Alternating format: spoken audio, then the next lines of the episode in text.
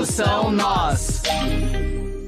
BDSM, o consentimento ele é uma das premissas principais dentro do meio.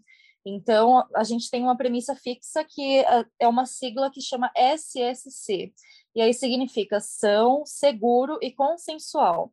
E aí o são, a gente não fala só de não uso de bebidas alcoólicas ou não uso de drogas, a gente também fala dessa sanidade mental que eu estava falando agora, né? Então, é, pessoas que têm que entender de onde vieram suas motivações para buscar o BDSM, se é algum trauma ou se é só um desejo de se conhecer mais. Então, sanidade em todos os sentidos.